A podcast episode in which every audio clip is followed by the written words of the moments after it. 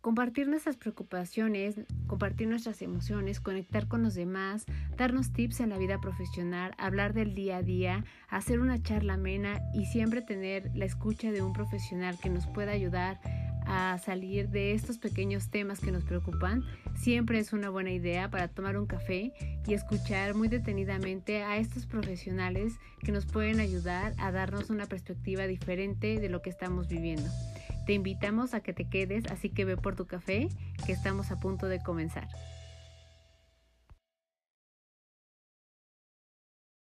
Aquí tenéis los mejores momentos que ha dado esta temporada.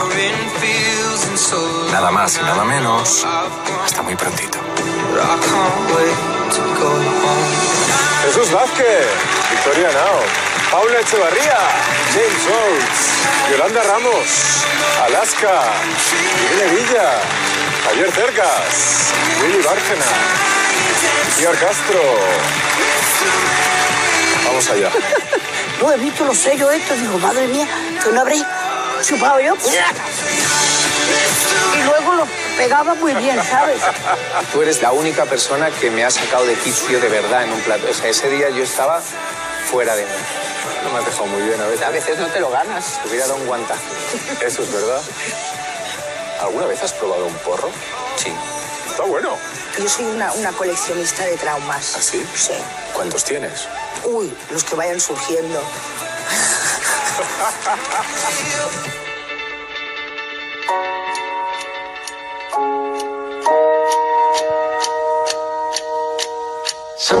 Pablo muere y entonces empieza un periplo tuyo visitando a sus enemigos. Bueno, empecé a pedir ayuda y pedirles que nos dejaran conservar la vida, pero no estaba incluida la vida de mi hijo. Nos convertimos en cómplices de nuestro abusador. Estamos guardando el mismo secreto. Que lo lleve en su conciencia toda su vida. Jamás quise ver el cuerpo de mi hija envuelto en una sábana. Es que soy más tonta. ¿Por qué? Busqué una señal, busqué algo. ¿A qué te refieres? Pues eso, que cuando eres diferente no te lo ponen fácil. ¿Tu madre diría lo mismo? Juraría que sí. El mensaje más ilusión me ha hecho cuando mi padre entró en la cárcel por segunda vez, ¿sabes qué me lo mandó? El hijo de Jordi Sánchez. Hostia. ¿Por qué no se lo preguntamos a ella todo esto? ¿Cómo? La tenemos aquí. No puede ser.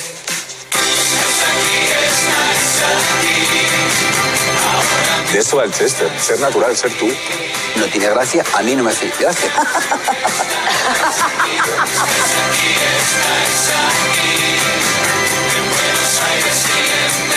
Rafael, el aplauso de este programa te lo llevas tú. Gracias.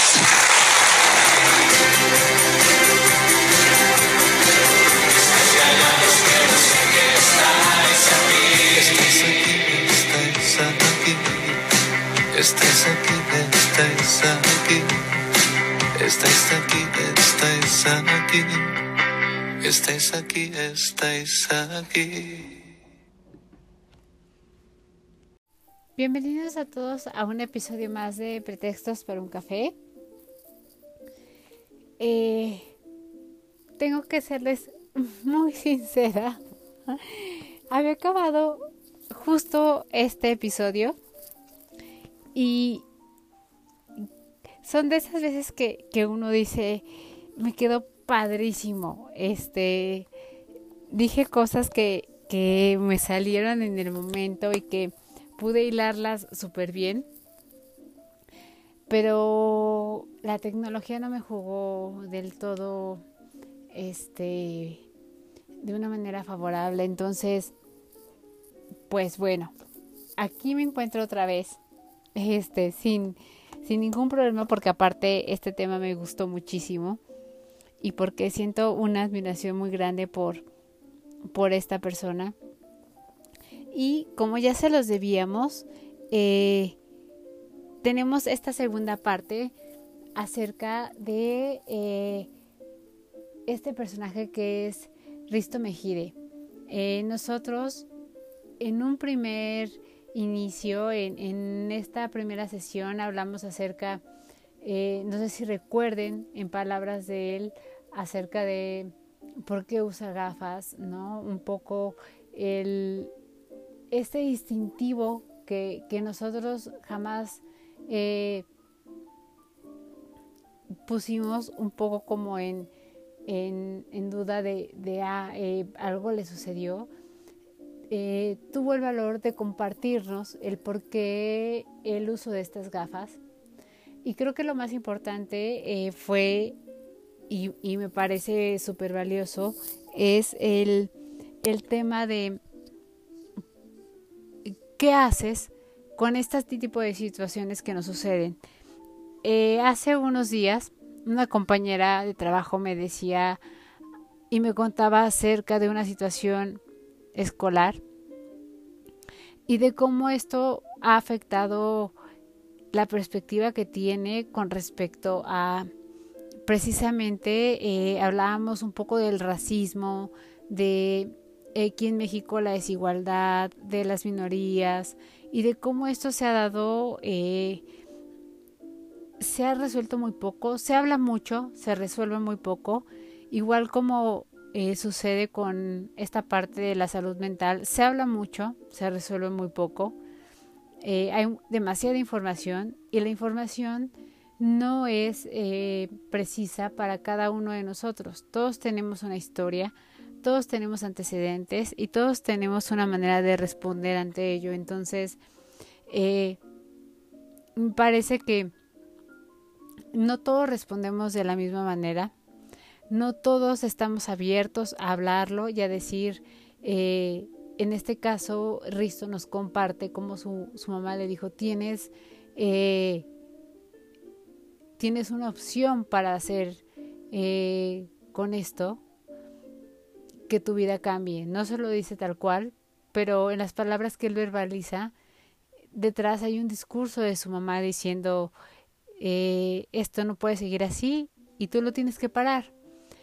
Y yo creo que eso es lo que todos nosotros tenemos que hacer todo el tiempo. Decidir qué hacer con las circunstancias que nos toca vivir.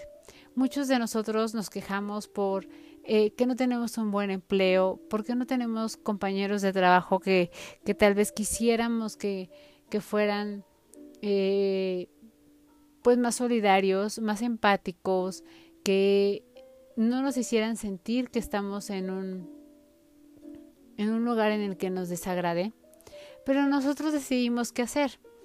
Eh, y con esto me gustaría comenzar con con esta eh, segunda parte con respecto a, Risto. Eh, como veníamos diciendo, Risto es, es una persona que, que para mí y con lo que he leído y he podido observar en, en los distintos programas en los que he tenido oportunidad de verlo interactuar, me encanta la, la manera y la agilidad que tiene eh, la agilidad mental para poder responder, eh, realizar otra pregunta cuando se le da una respuesta, eh, sea quien sea el personaje que esté en ese momento en entrevista. Y creo que esto no es un tema que, que fue agraciado por, por el mundo, por Dios, por... Creo que nosotros decidimos cómo ver la vida decidimos cómo cuestionar la vida, decidimos cómo eh, de alguna manera eh, precisamente decir, bueno, ¿y qué sigue después? ¿No? Eh, ¿Qué hay después de eso? Y no me voy a adentrar en eso, pero este es uno de los males que hay en las escuelas, ¿no? De no preguntes, obedece, eh, no hagas eh, cuestionamientos, eh, aplícate y, haz lo que se te pide. Y lamentablemente esto sucede en los trabajos todavía. Lamentablemente también en los trabajos eh, suceden temas como eh, un, una cosa insignificante, deciden las personas hacerlas grandes y no se dan cuenta que, que no solo el, el hecho de que creo que eso es muy importante, de, de vivir con coraje, de responder de una manera eh, poco amable, de exhibir a las personas, no solo es una incomodidad para la otra persona, sino para, para ti mismo que estás eh, de alguna manera exponiéndote, ¿no? Entonces tú decides qué hacer con las situaciones que, que pasan, tú decides si hablas con la otra persona, si en un mundo como este eh, prefieres ya no tener problemas, porque hay, suficientes hay con eh, los jefes que tenemos, el tipo de sueldo que no nos alcanza, la violencia que encontramos en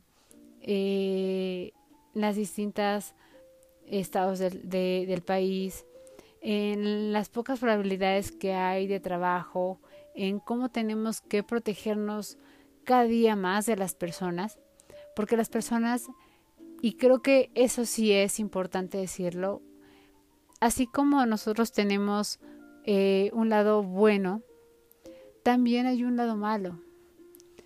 Y hay ciertas características, ¿no? Nuestra historia de vida, como decíamos, eh, las personas con las que convivimos, las situaciones a las que nos enfrentamos, que nos hacen decidir si queremos ser malos o si queremos de alguna manera cambiar este, este tema y decidir ir por otro camino. Yo conozco muchas personas que no solo tiene que ver con un tema de maltrato o de violencia, sino que han eh, tenido temas de carencia y han decidido no, no vivir esta carencia y entregar a, las personas que vienen más adelante de ellos, que muy posiblemente su familia, el que no vivan esta carencia. Creo que, que de esto eh, trata y me gustaría que habláramos en, este segunda, en esta segunda parte acerca de, de Risto. La verdad es que eh, Risto Mejide para mí es, es una persona que, que descubrí hace muy poco.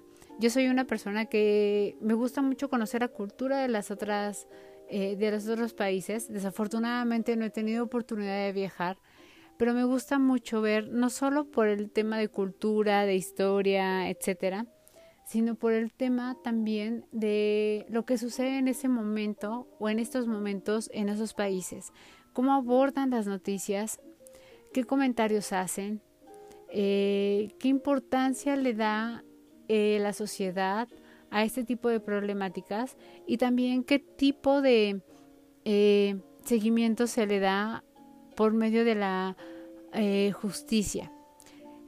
Lo, este es uno de los temas que, que me atrevo a mencionar porque aquí en México no sucede así. Seguramente quienes nos escuchen de otros países, quienes nos escuchen incluso eh, aquí en México, eh, sabrán que, que, pues bueno, eh, las, los feminicidios están a la orden del día. Los seguimientos son muy pocos. Eso sí, tenemos en la cárcel personas que son inocentes y que la maldad en las personas está a flor de piel. Así como puede estar a flor de piel eh, la bondad, el querer ayudar, estos proyectos que generan demasiado impacto social, eh, también hay personas que están esperando eh, de alguna manera desquitar esta parte interna que ni ellos mismos saben qué es lo que sucedió. Entonces, me gustaría hablar acerca de esto, de la diferencia, de cómo Risto, eh, con esta primera, eh, en este primer discurso que, que tuvimos en, las, en la primera este parte, eh, ahora hablaremos acerca de cómo decidió hacer un cambio en su vida y se ha convertido en toda una personalidad, no quiero decir un personaje, una personalidad que eh, no solo es admirado y que muchas personas creen que es temido, ¿no? Y que es un poco como eh, no tan eh, aceptado por las personas y yo creo que es totalmente lo contrario. Entonces, les invito a que vayan por su café, les invito a que vayan por su té, les invito a que vayan por la bebida que más les guste. Digo, yo estoy aquí a la una y media de la mañana, entonces, este, estoy contenta de hacer este podcast. pero creo que sí necesito un café. Entonces, comencemos, vayamos por, por nuestra bebida y tengamos un pretexto para tomar café y comencemos a hablar acerca de ello. Listo, pues comencemos con, con precisamente eh, una serie de datos. Eh, primero que nada, me encantaría desearle feliz cumpleaños a Risto. Sé que tiene muy pocos días que, que fue su cumpleaños. Eh, espero que haya pasado un día formidable y que, digo, las personas somos muy de eh, de, de ciclos. Entonces nos ayuda muchísimo el que cerremos un ciclo y, y, si la edad siempre es, es, un tema que nos ayuda muchísimo. El 29 de noviembre fue su cumpleaños, entonces está a muy pocos días de, de haber celebrado y seguramente seguirá celebrando con amigos y con personas queridas. Entonces desde México le mandamos un abrazo muy fuerte y comenzamos a hablar un poquito eh, al respecto de, de, algunas definiciones que nos van a acercar mucho a él. Eh, como yo les había comentado en eh, esta primera parte que hicimos acerca de, él, eh, he leído no todos los libros, he sido muy asidua al blog, ese sí, y me encanta la parte en el blog en el que puede ser muy poético y también puede ser un poco crudo. Y con crudo quiero decir eh, hablar y decir las cosas como son. Eh, nosotros, nosotros intentamos siempre llevar las cosas a medias tintas. Intentamos siempre matizarlas, eh, darles un sentido un poquito no tan real, no tan realista, que en nuestro recuerdo y que nuestro vocabulario no sea así. Pero creo que es necesario, las cosas se dicen como son y las cosas tal cual las decimos son como las pensamos y las vivimos.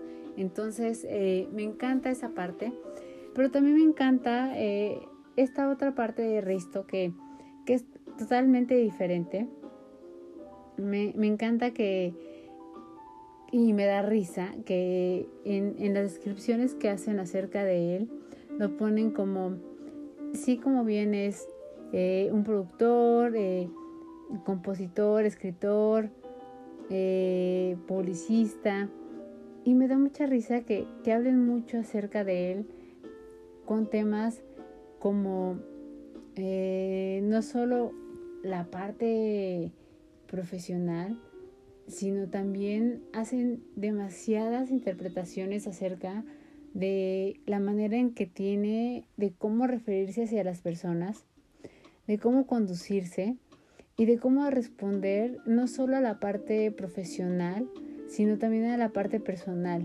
Y me parece que lo que él hace es no, no dar este, esta imagen de, de no te voy a responder o no voy a hablar acerca de esto, sino de poner límites, de dejar eh, su vida personal un poco a un lado, de sí hablar de sus proyectos, pero también no hablarlos por completo porque eh, sabe que no, que hay temas que todavía a lo mejor no puede hablar con respecto al público y la gente siempre lo toma mal, ¿no? A mí, me da muchísima risa eso y aquí en México desafortunadamente no tenemos la oportunidad de tener tantos programas eh, españoles y lo que nos acerca más a ello es precisamente eh, esta parte de,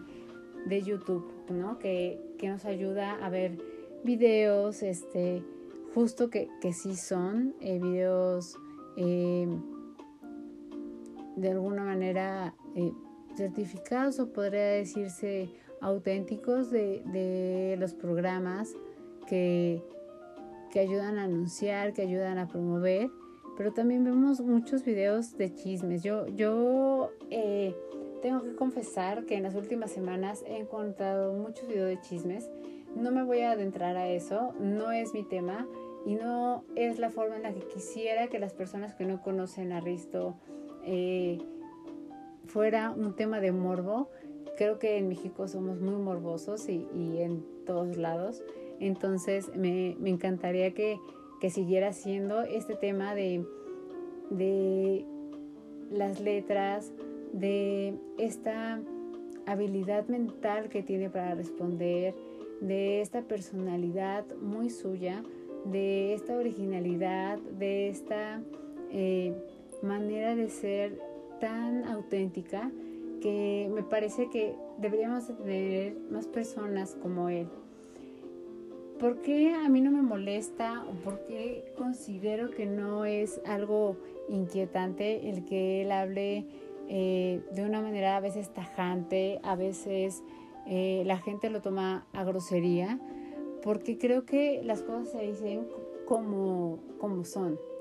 Nosotros somos eh, personas que tratamos de matizar las cosas, tratamos de decir, eh, no, pobrecito, eh, le voy a decir que, que le hace falta un poco de mayor práctica.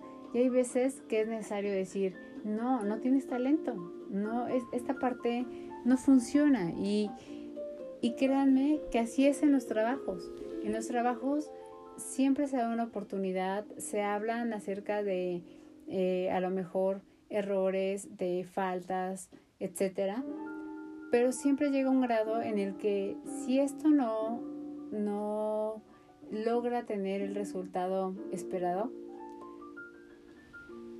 eh, perdón, eh, llega esta parte en donde el jefe, el líder, recursos humanos, dice, eh, pues no, no es lo que esperábamos, ¿no? No es lo que necesita la organización, no es lo que necesita el puesto y no tiene nada de malo. Yo creo que eh, no estamos acostumbrados a que nos hablen de una manera tan directa, no estamos acostumbrados a que nos hablen de una manera en la que eh, pues a nosotros nos, nos puede eh, herir, pero que es necesario saberlo.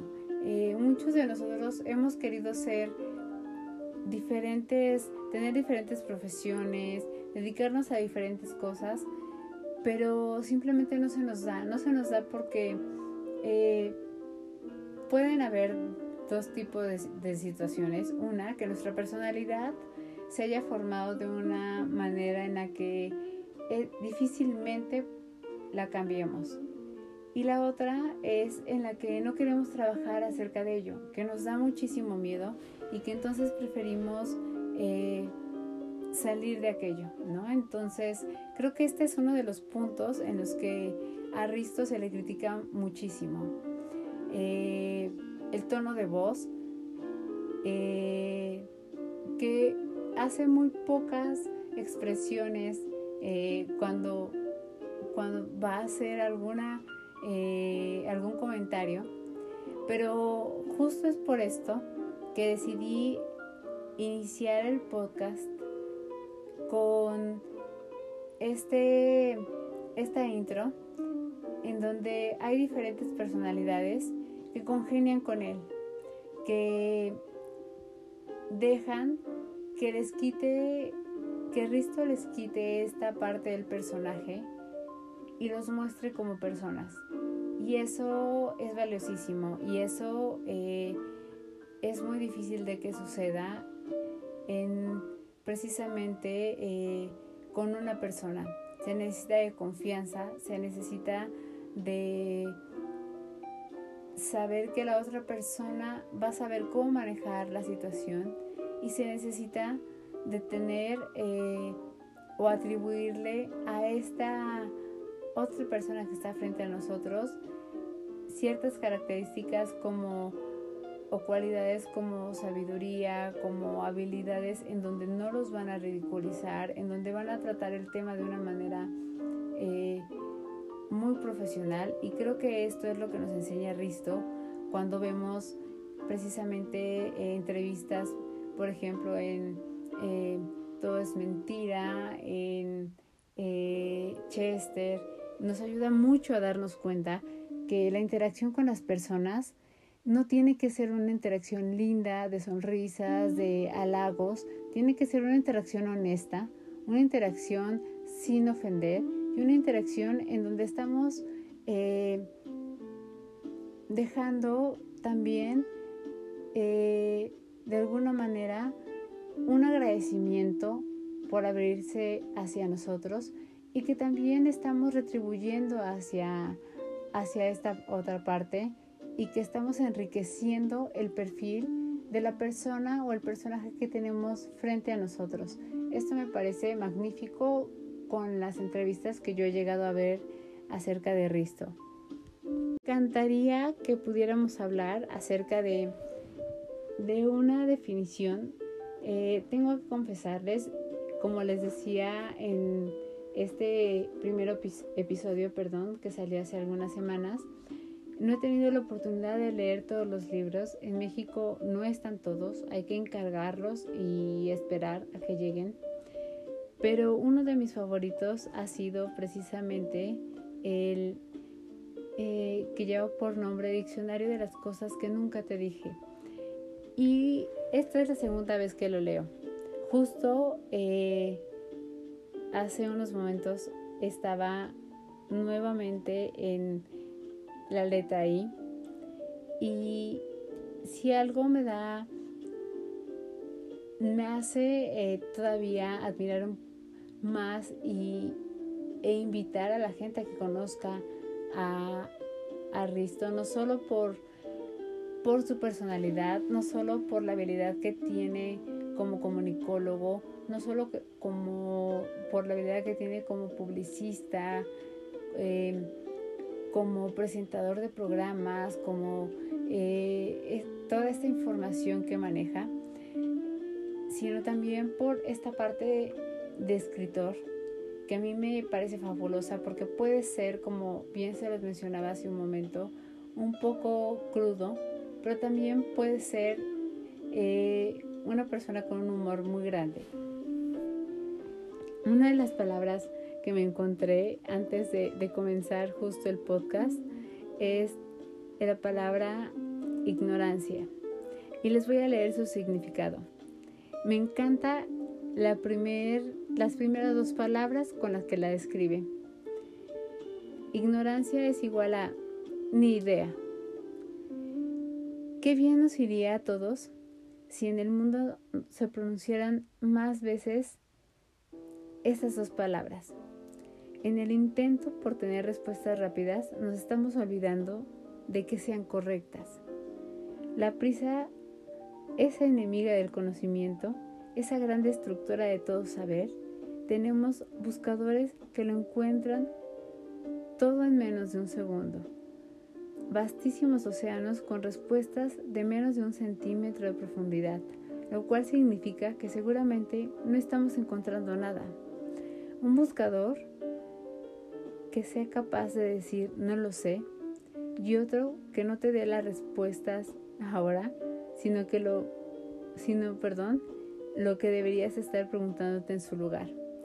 Y a mí esto me parece eh, formidable. Yo siempre eh, creo que en cualquier relación profesional, eh, de jefe y y subordinado en una relación eh, precisamente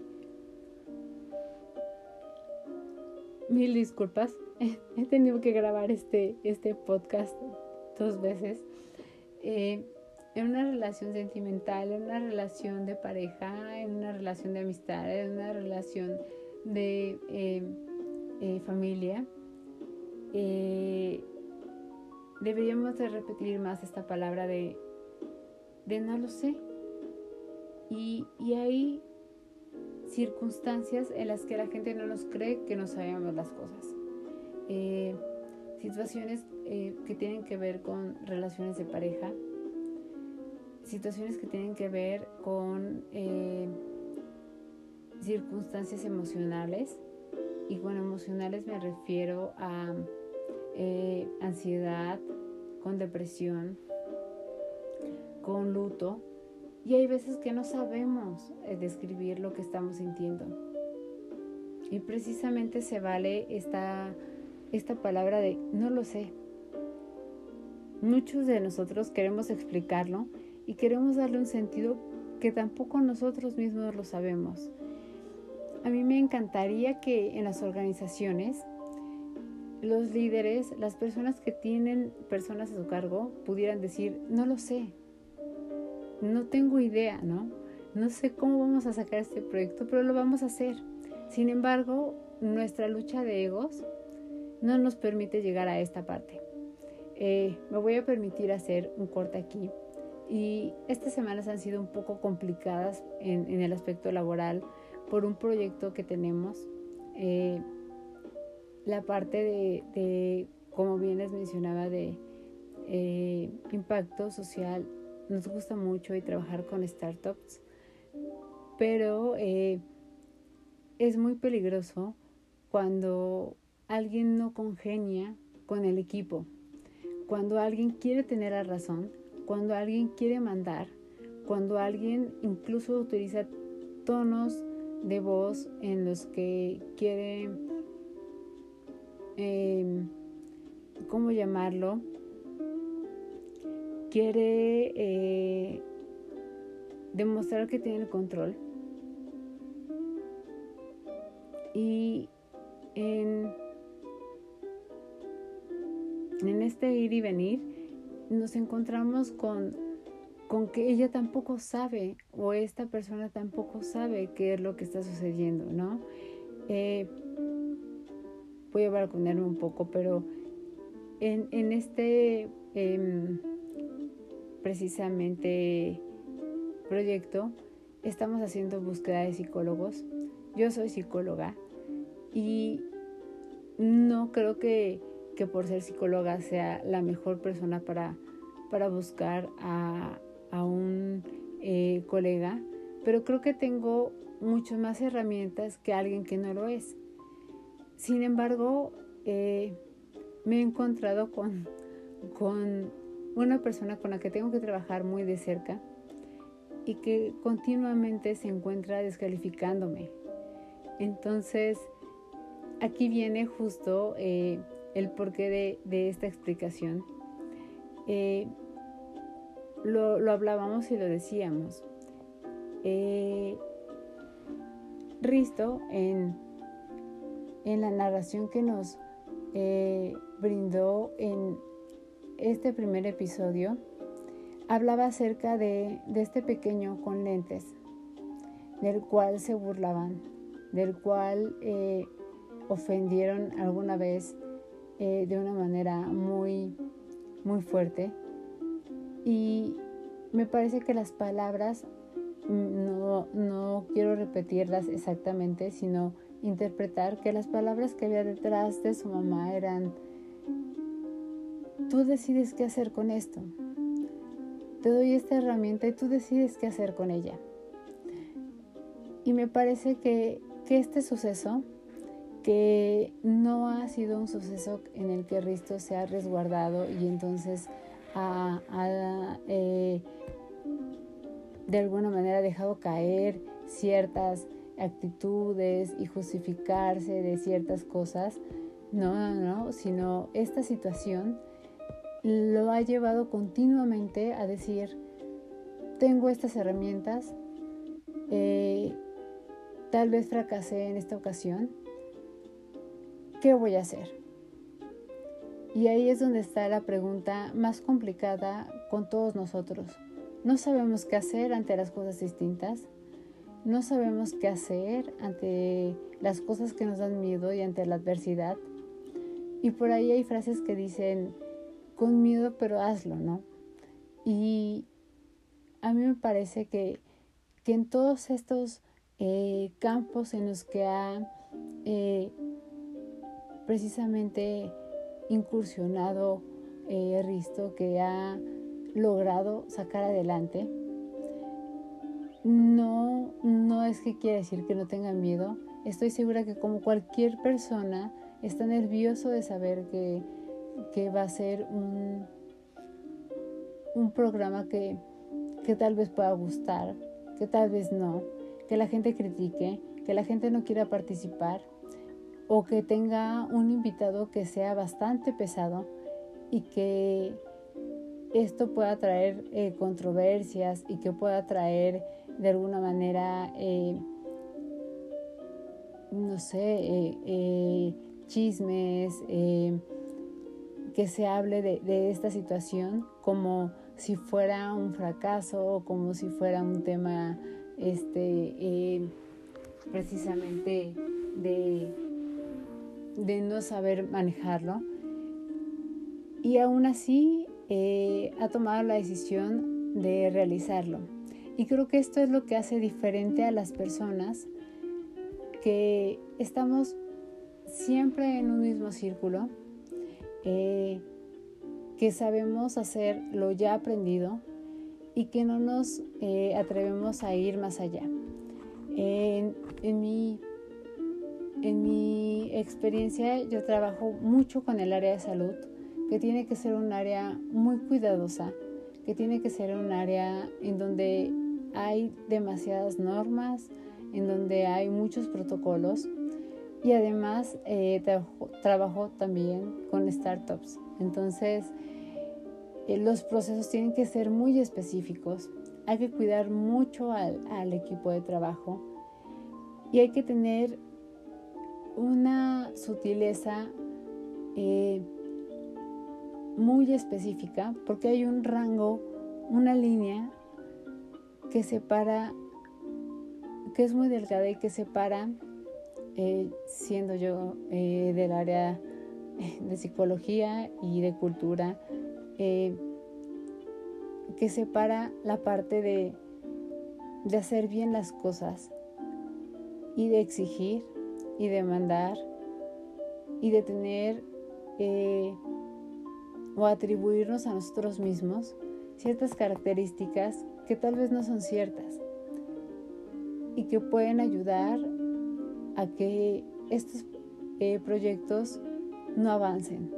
Entonces la línea es muy delgada y si lo pongo como ejemplo lo pongo justo porque eh, si algo yo admiro de Risto es que va por estos, por estos eh, nuevos proyectos en los que puede decir, tal vez no va a funcionar y me va a costar eh, un poco de mi reputación profesional.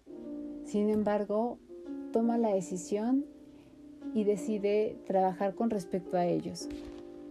Eh, ¿Por qué hemos hablado de Risto en estos, en este, estas últimas semanas, en este mes? Porque creo que él es una muestra de lo que podemos atrever a hacernos. Como lo habíamos dicho eh, en el podcast, queríamos cerrar el año con temas que nos hicieran reflexionar, que nos hicieran pensar, que nos hicieran eh, cuestionarnos con respecto a nosotros mismos. Y creo que él es un ejemplo muy grande de decidir qué hacer con las herramientas que tienes. Eh, aquí es donde voy a tocar este tema de precisamente qué costo tiene el ser diferente. Si alguien hemos visto que ha pagado un costo grande por ser distinto, ha sido Aristo.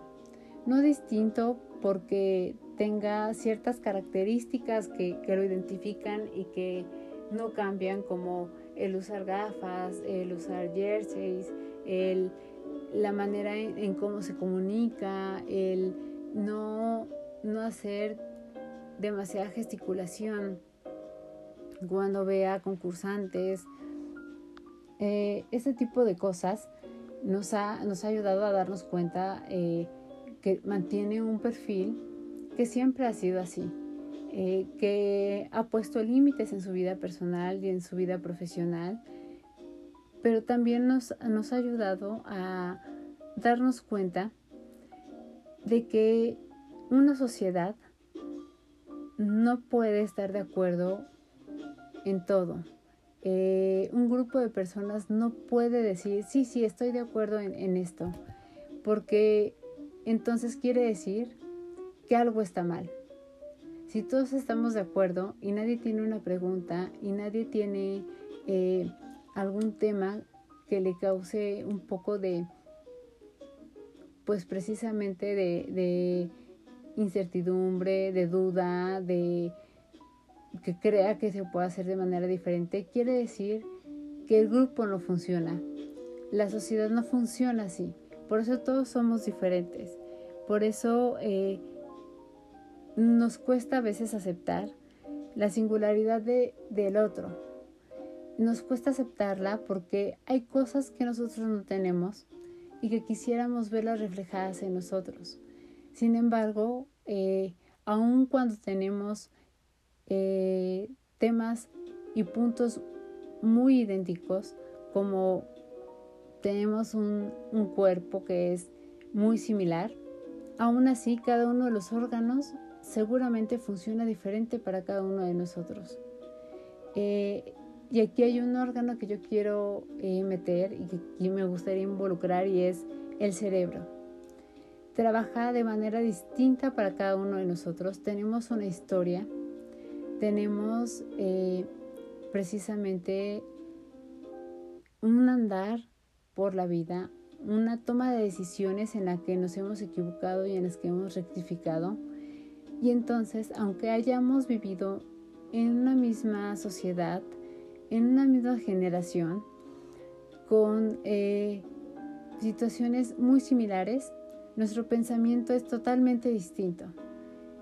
Y me parece que, que somos tan incapaces de tolerar la diferencia porque no somos capaces de justamente decir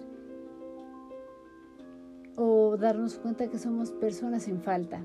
Eh, aquí voy a hablar un poco de psicoanálisis, ¿no? Eh, el psicoanálisis dice, todos somos personas que, que tenemos una carencia y que estamos en falta y que nuestro deseo de que se cumpla y que eh, las cosas sean diferentes, muta cada vez que lo cumplimos. Y yo creo que es verdad. Cada vez que creemos que tenemos algo que es muy parecido a lo que queríamos lograr y que vimos en otra persona, volteamos a ver a otra persona y decimos, ah, ahora quiero esto.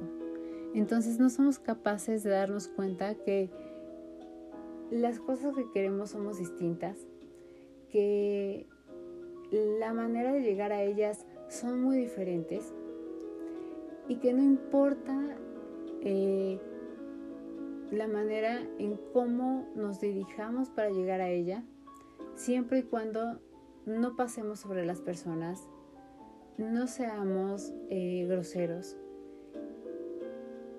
Y aquí lo único permitido es que tenemos diferentes maneras de llegar a estos, a estos, eh, a estas metas. Yo creo que eh, si algo incomoda a la gente, porque es, es muy chistoso ver en precisamente en las descripciones de, de Risto o cuando alguien habla acerca de, de, él, de lo que pasó en, en algún programa, etc. Eh, Risto siempre queda como una persona eh, egocéntrica, eh, como una persona incómoda, como una persona que ve de alguna manera faltas en las cosas, que, que no está del todo satisfecho, pero me parece que, que es de lo más normal, me parece que es lo más natural y que es lo que como cultura deberíamos de fomentar. Ay, perdón.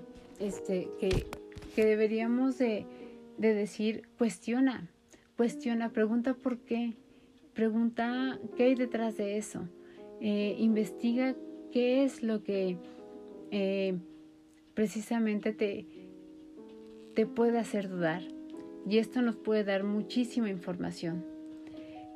Hoy en día, eh, si entramos a las redes sociales, si entramos a, Google, si entramos a YouTube, vamos a encontrar una serie de, de noticias personales que a mí en lo particular me parecen absurdas. Eh, me parece que, que no tiene nada que ver con el personaje, que hemos hecho de, lamentablemente, de personajes y de, de personas eh, que aportan a, a, la cultura, a la sociedad, a el periodismo, a el manejo de la información, a la creatividad, etcétera, hemos hecho de ellos eh, una, una parte en la que estamos viviendo eh, y de alguna manera eh, asombrándonos y, y también admirando a esta persona, pero estamos juzgando también su proceder personal cuando no debería de importarnos, cuando esto es algo muy íntimo y es algo de cada quien. Hasta aquí voy a dejar el comentario.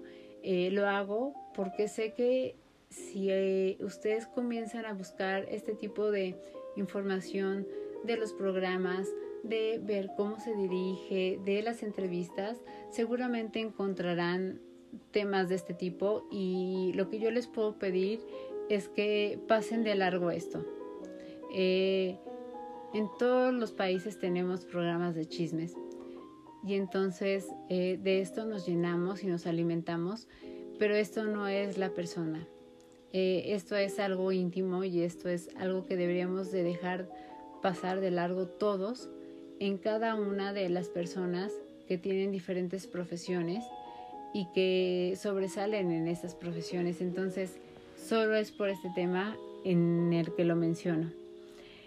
Siguiendo con el tema de, la diferencia, eh, yo creo que la diferencia, como decíamos, es algo muy natural.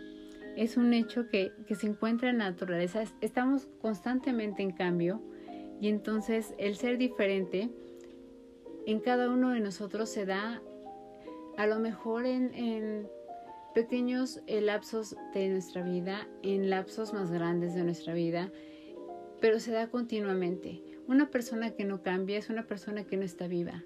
La vida es constante cambio. Entonces, podemos un día pensar incluso en un tema de religión, de gustos, de profesiones, etcétera, y al otro día darnos el permiso de decir, eh, ya no quiero continuar con, con esto y no tiene nada de malo, es parte de la información que se va adheriendo a nosotros, de las personas con las que vamos conviviendo y de cómo vamos creciendo, madurando y teniendo opiniones distintas. Entonces me parece que es justo de lo más normal y que constantemente nos estamos diferenciando y que nos estamos eh, de alguna manera reinventando. Eh, a últimas instancias, y eh, con esto, porque sé que me estoy alargando muchísimo, quisiera un poco cerrar, tal vez hagamos un, tercer episodio porque me parece que esto es muy interesante. Nos enfocamos en un, en un solo punto y, creo que, hay mucho más que saber acerca de Risto y es en últimas instancias se ha recurrido a la grafología para estudiar el carácter y la psicología de una persona a través de sus rasgos y de su escritura. Esto a mí me encanta, me fascina. Eh, yo doy talleres y, y me especializo en esta parte del lenguaje no verbal, de las palabras que hay entre las frases, de estos actos fallidos como se nombran cuando se dicen palabras que no se quieren decir, de las gesticulaciones, de las microexpresiones. Me parece que es algo formidable y con este tema me gustaría cerrar para darle eh, justo otro otra tonalidad y dejarles ver otro aspecto que se puede explorar acerca de Risto antes de, llegar a esta parte que sé que, a todos nos interesa y, que nos causa mucha curiosidad, eh, me gustaría cerrar la parte de, del ser diferente con algunas reflexiones. Eh, creo que la educación, eh, el propósito con el que nosotros vamos día a día, se nos repite y se nos pide que sea el mismo. Eh, hay veces que, que es necesario preguntarnos, como decíamos, y fomentar también en casa esta parte de ser diferente. No te sientas eh, desplazado, no te sientas mal por ser distinto. Tú puedes hacer de esta diferencia eh, justamente habilidades, eh, características, puedes hacer una persona que pueda ir más allá de los demás. Y creo que esto es lo que precisamente hace Risto, que no se trata de, eh, ser diferente a los demás y, hacer una eh, distinción en la cual él pudiera sentirse tal vez eh, como una persona más arriba de los demás. No, Simplemente es, es una diferencia que él ha sabido aprovechar y que nosotros, que también tenemos singularidades, deberíamos de, aprovecharlas y de hacer precisamente eh, algo con estas diferencias. No se trata de llamar la atención, se trata simplemente de, no querer ser uno más. ¿no? Y, me parece que eso lo hace muy bien Risto, no es uno más. Podemos ver eh, digo, con, con la parte de información de actores españoles y personas del medio este, que trabajan actualmente. Y sin duda él es una persona que, que tiene un, un, toque que es totalmente distinto.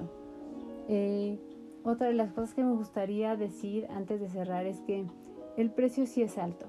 El precio que se paga por ser distinto sí es alto porque muchas veces tendremos que enfrentarnos a los que no nos comprenden, a los que eh, piensan que esto es eh, un tema un poco como, precisamente como lo decíamos, de llamar la atención, porque no se dan cuenta que muchas veces el ser diferente no se eligió, el ser diferente eh, nació fue parte de nosotros y crecimos con ello. Y entonces lo que hicimos fue pues aprovechar estas herramientas. Los que no están de acuerdo con, con este tipo de cosas que hacemos eh, tienen temas de, envidia incluso de soledad. Yo me atrevería a decir que vale totalmente la pena arriesgarnos y no, no tratar de explicarles a los demás por qué somos distintos. Eh, yo siempre he creído que, y se habla mucho de eso, que damos lo que tenemos dentro.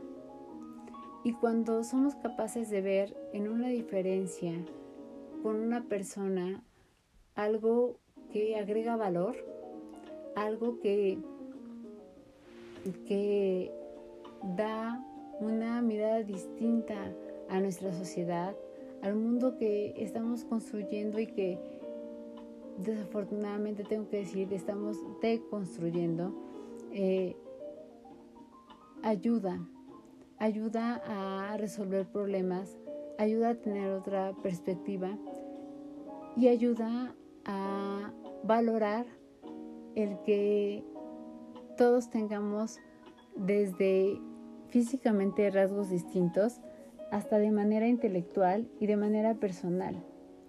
Me refiero a, un tema de personalidad. Y pues eh, ser, ser diferente, perdón, requiere mucho compromiso, requiere mucha valentía. Eh, yo me pongo a pensar cuántas veces habrá sido criticado Risto ¿Cuántas veces habrá regresado de algún evento, de algún trabajo, de alguna entrevista, con un mal sabor de boca por eh, atribuirle ciertas características que él no tiene, pero que se le atribuyen por el simple hecho de una imagen, de ser distinto y de no eh, formar parte del grupo, no solo en, el aspecto físico, sino en el aspecto de la forma de pensar. Eh, cómo castigamos a la gente de esta manera y cómo eh, la hacemos a un lado, cómo, eh, lo vuelvo a decir, no aceptamos las diferencias porque a veces en esas diferencias nos vemos reflejados. Entonces, me parece que es, es un tema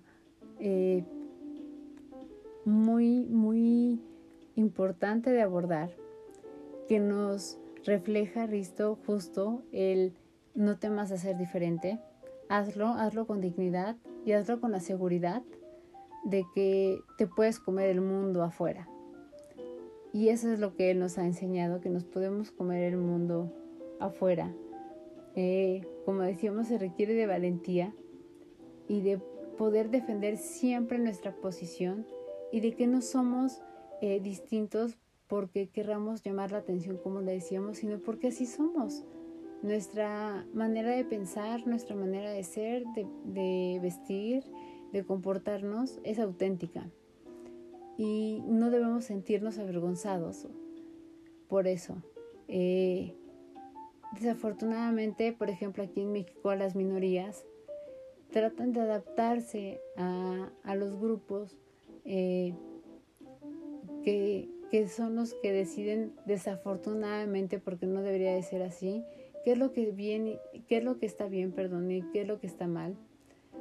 Y es triste ver cómo en estos intentos eh, recaen y en estos intentos eh, pierden su singularidad y pierden su esencia. Y a mí me gustaría que, esto fuera un tema que, por ejemplo, en mi país eh, se hablara y que se aceptara y que se hablara cada vez más hasta que la gente logre entender que la diferencia es algo necesario. Eh, otro punto es precisamente que eh, tendremos que quitar de nuestra lista a ciertas personas porque la, realidad es que eh, nosotros no necesitamos de personas que nos validen. La validación no la damos nosotros mismos. Y como decíamos, vamos cambiando poco a poco. Mientras estemos a gusto con los cambios que vamos realizando, yo no creo que sea necesario eh, tener una gran lista de amigos eh, incluso hoy en día, eh, para quienes utilizamos redes, porque es necesario hacerlo por el tema de trabajo, tenemos que hacer de vez en cuando una limpia. Cuando nos damos cuenta que hay personas que dicen ser amigos y que te responden de una manera grosera, que te responden eh, de una manera sarcástica, burlona, eh, que realmente no forman parte del círculo que quisiéramos tener. Se vale totalmente borrarlas y decir, pues bueno, esta amistad llegó hasta aquí y no pasa nada. No sucede nada que, que pues bueno, no, no quisiéramos este desafortunadamente vivir. Y ahora sí nos vamos a la parte justo de eh, qué rasgos podemos encontrar en la escritura, en la manera en cómo habla Risto. A mí me encanta, como les decía, este tema de las microexpresiones. Me encanta este tema de, hablar acerca de, cómo responde la gente, de cómo eh, se da eh, sin querer sin que nosotros eh, lo hagamos de manera consciente, ciertas gesticulaciones, microexpresiones, eh, movemos las manos, eh, movemos la cabeza, nos agarramos el cabello y cómo todo esto tiene eh, pues sí, un, un, una, eh, un porque sí, de, de, acuerdo al tema que estemos hablando, la persona con la que estemos platicando y la situación en la que nos estemos encontrando. Para cerrar, me, encantaría eh, hablar acerca precisamente de eh, cómo en, este, en esta situación, para quienes han estudiado el, lenguaje no verbal, eh, la manera en cómo se conduce Risto y demás, es una persona que tiene mucha autoestima, que otra vez vuelvo a decirlo, decidió hacer de, de, esta burla, de este tipo de, de situaciones que vivió eh, en su niñez, justo una tal vez eh, en algún momento se, se, sentó y dijo, ¿qué es lo que tengo para dar? Y se dio cuenta que tenía muchísimo y que no tenía nada que ver con el tipo de situaciones que en su momento le tocó vivir, ¿no? Eh, basta ver cómo se maneja, cómo se conduce con precisamente eh, las personas con las que eh, entrevista, cómo es capaz de ser empático y de en situaciones en las que se requiera dar este cobijo y de dar esta, este acompañamiento a estas personas cuando se, te, se tocan temas eh, un poco delicados. Otro punto es también, eh, si bien eh, tiene un, un, una manera de comportarse, como decíamos, que generalmente la, el público dice es crítico, es prepotente, eh, abusa de, la imagen que, puede tener en televisión, yo creo que eh, es totalmente distinto. Eh, yo recuerdo que en un programa que vi que se llama Tú si vales, también eh, estaba este programa de entrevistas de Viajando con Chester. Y aunque estaba pasando por momentos personales que, que eran un poquito complicados, Risto no dejó que esta parte abandonara su identidad, que abandonara y se dejara caer y que una vez más se presentó en una situación en la que dijo, ¿qué voy a hacer? ¿Qué decido hacer con esto? ¿Qué fue lo que decidió hacer? Seguir adelante, afrontar lo que tenía que afrontar, eh, emocionalmente, no sabemos cómo lo pudo haber vivido, pero siguió haciendo las cosas como las sabe hacer. Eh, no bajó eh, la guardia en, en, el tema de, de estas son mis características y no tengo por qué cambiarlas. Y eso me parece fabuloso y deberíamos de hacerlo todos nosotros cuando tenemos una ruptura así. Y eh, actualmente con una de las situaciones que con las que está viviendo, me parece que es una persona que ha ido eh, hablando muy poco acerca de, este tema, ha sido respetuoso, eh, sin dejar de tener un tono serio, porque es una situación seria,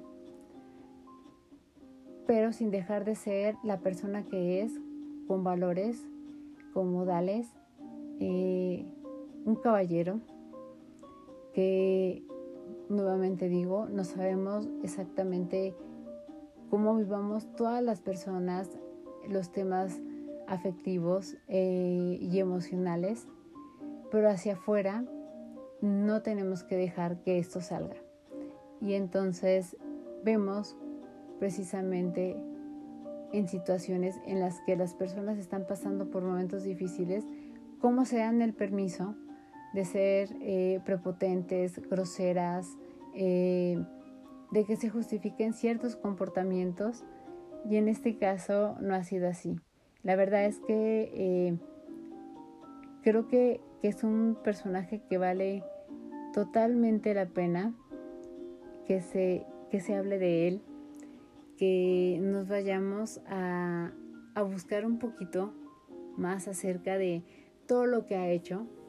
Yo sé que la información que les he dado es muy poca, porque aquí en México eh, desafortunadamente no hay tantos accesos a, los programas, a poder ver este crecimiento, pero me encantaría que en algún momento pudiéramos tener mucho mayor información, que pudieran eh, subir a redes precisamente eh, más información con respecto a su personalidad, que pudiéramos tener más acceso a los libros, que esto me parece eh, un tema que, que no tendría que ser complejo como precisamente el tener que buscar un libro y esperar, hacer el pedido y esperar a que llegue. Eh, me parece que, que, es una persona que tendría que tener mucho más difusión y que nos podría enseñar muchísimas cosas. Eh, yo cierro este, este episodio con precisamente la lección que me gustaría que aprendiéramos de él, que es decide qué hacer con las cosas que incluso crees que son faltas. Decide ser tan grande o tan pequeño como tú lo quieras ser. Ojalá que sea grande eh, la opción.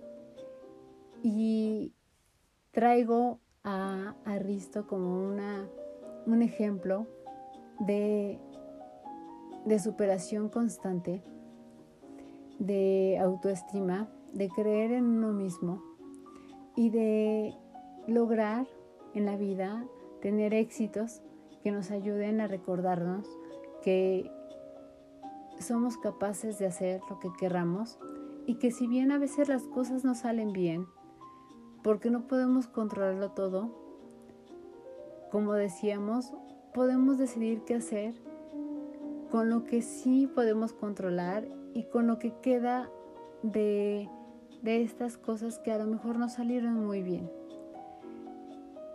Me, me, encantaría que se quedaran con esta reflexión y que sea uno de los temas que podamos abordar en el 2023 y también me encantaría que fuera uno de los temas eh, del 2023 el que pudiéramos eh, hablar acerca de más de Risto, conocer un poquito más, hablar más acerca de sus poemas.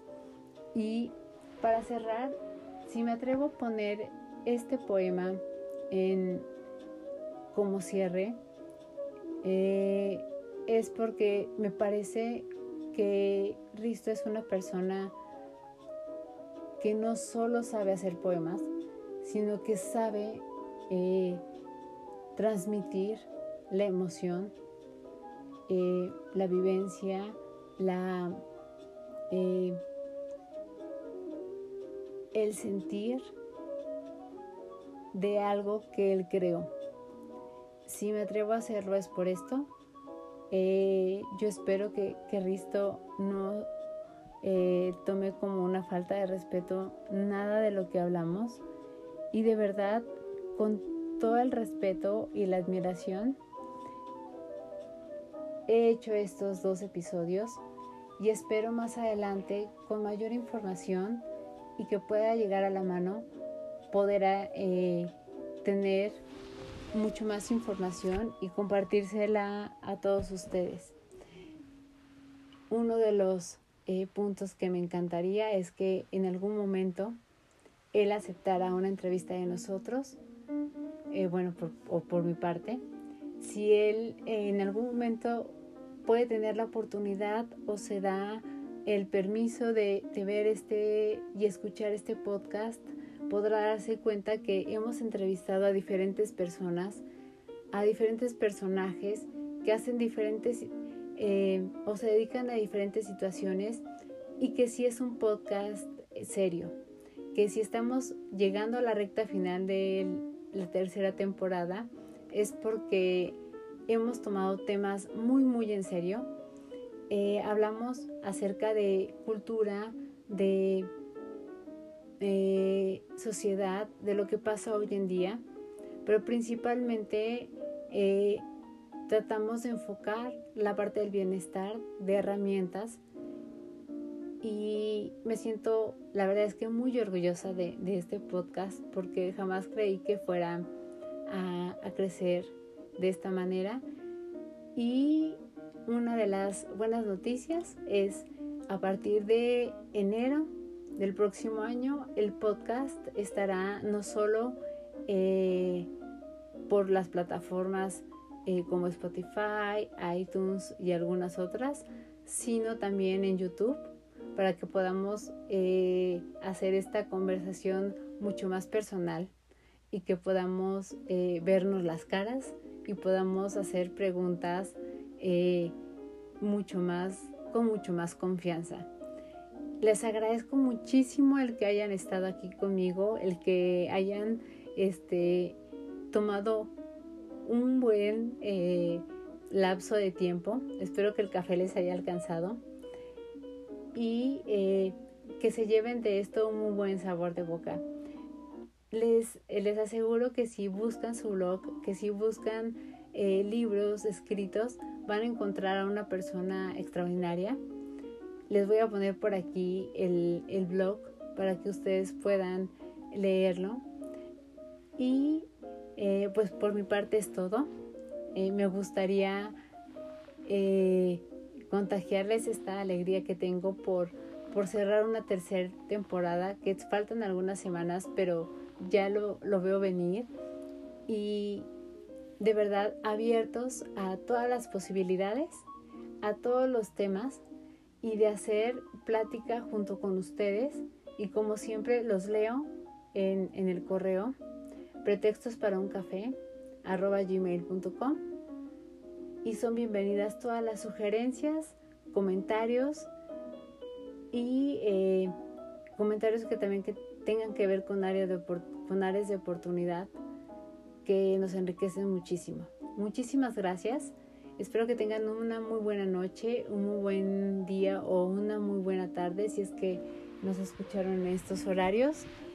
Y muchísimas gracias.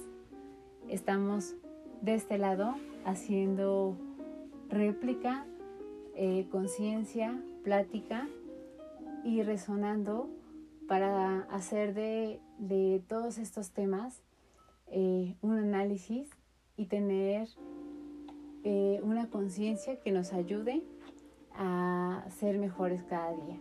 Muchísimas gracias y nos vemos en el siguiente episodio. Mía,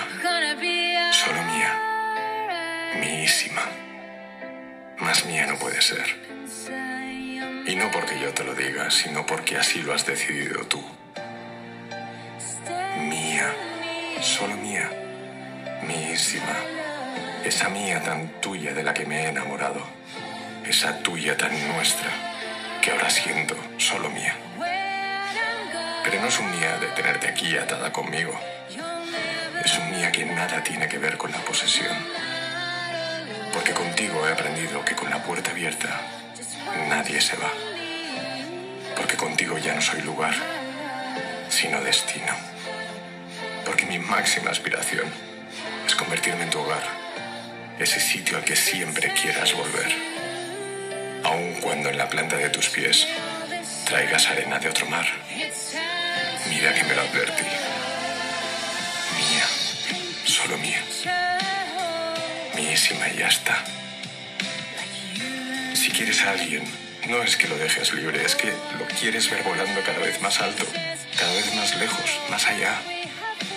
Por eso, siempre que vuelves a mí, lo haces no solo porque quieres, también porque necesitas que te vuelva a atrapar. Mía, míísima, más que mía y de verdad. Porque por mucho que te tenga jamás te dejas poseer del todo, porque te revuelves, porque te revelas, porque te vas. siempre que estás volviendo es porque te vas. Y está bien que así sea, está bien que sea yo quien te tenga que esperar. Yo que me había creído que jamás sería celoso, hasta que hubo algo que temí perder, algo tan valioso, tan de verdad. Y a estas alturas de mi partido me descubro sufriendo cada vez que ya no estás. Este Otelo ya se deja de hostias. Esta Desdémona es de armas tomar. No me malinterpretes. No es que tema que les gustes a otros o que ellos te puedan llegar a gustar. Sería lo lógico que les pasara. Cualquier otra cosa sería poco normal. Si es justo lo que me ocurrió a mí al verte, ¿cómo no les va a ocurrir a ellos? ¿Cómo les voy yo a culpar? Y a ti aún menos, lo que me apasionó de ti desde el principio es que fueras un arma de seducción pasiva, que me volvieras loco sin prácticamente pestañear. Tampoco es que tema que me dejes, porque eso ya lo tengo asumido. Cada día despierto con la angustia de que ese es el día en que te vas a dar cuenta realmente de con quién estás. Es una sensación con la que me estoy acostumbrando a desayunar. Cuando llega la noche y no ha ocurrido,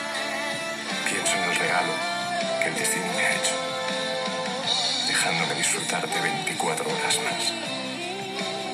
Y es que no sé si lo he dicho, pero mía, todo el rato, todo el día, ya.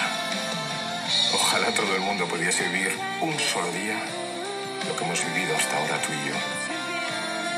Yo si un día acabamos, que sepas que será lo mejor para ti, porque jamás te merecí del todo, tanta gente mejor que yo, que jamás me creí que del todo fueras mía. Pero hoy sí. Hoy soy mía y eres tuyo. Hoy hacemos uno y cada uno de nosotros se multiplica por dos. Es lo que tiene ser mía, tan tuya y tan de nosotros, que para escribirte, describirte y prescribirte, ya no me hace falta ni siquiera la palabra amor.